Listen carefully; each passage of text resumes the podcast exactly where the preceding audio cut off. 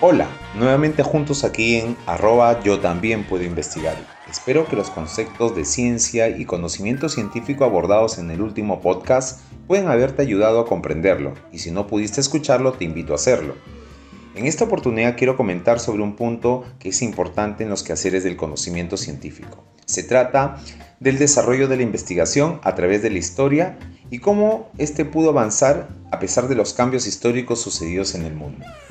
Si queremos dar un punto de partida al desarrollo del conocimiento científico, no podemos dejar de lado el pensamiento racional griego.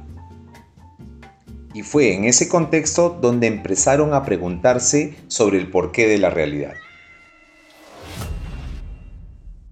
En un inicio fueron los sofistas, así se llamaban los filósofos griegos que en el siglo V eran maestros de sabiduría y de la elocuencia.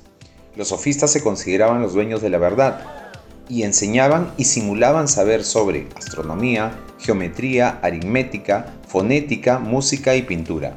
Y en esta posición se oponía diametralmente a la mayéutica de Sócrates, quien desbarató toda posición sofista y en ese entonces el pensamiento racional se impuso. Durante la Edad Media Baja, el pensamiento racional griego se guardó en monasterios y el dogma se impuso en el siglo V hasta el siglo XV. La única explicación sobre la realidad provino del dogma, dejando de lado toda explicación científica.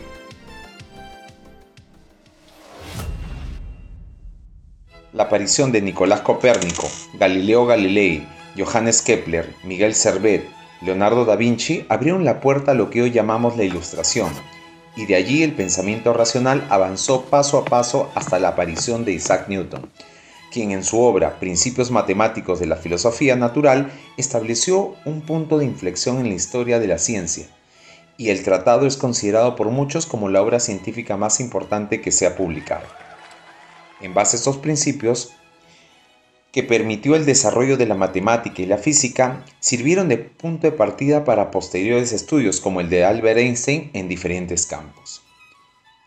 Del mismo modo, Stephen Watkins alcanzó su primer gran avance a finales de los años 60, cuando a partir de las ecuaciones de la teoría de la relatividad general de Einstein, refirió que el universo se inició con una singularidad, es decir, una región de la curvatura infinita en el espacio y tiempo. Con el perdón de los historiadores por lo atrevido del resumen y por obviar a, muchos personajes de importancia en el desarrollo científico, nos queda como conclusión que el conocimiento se construye en base a lo que anteriormente fue descubierto, en un bucle permanente que se retroalimenta día a día con el aporte de cada persona dedicada a la ciencia. Espero que esta reseña sobre el desarrollo del conocimiento científico pueda haberte ayudado. Hasta una próxima oportunidad.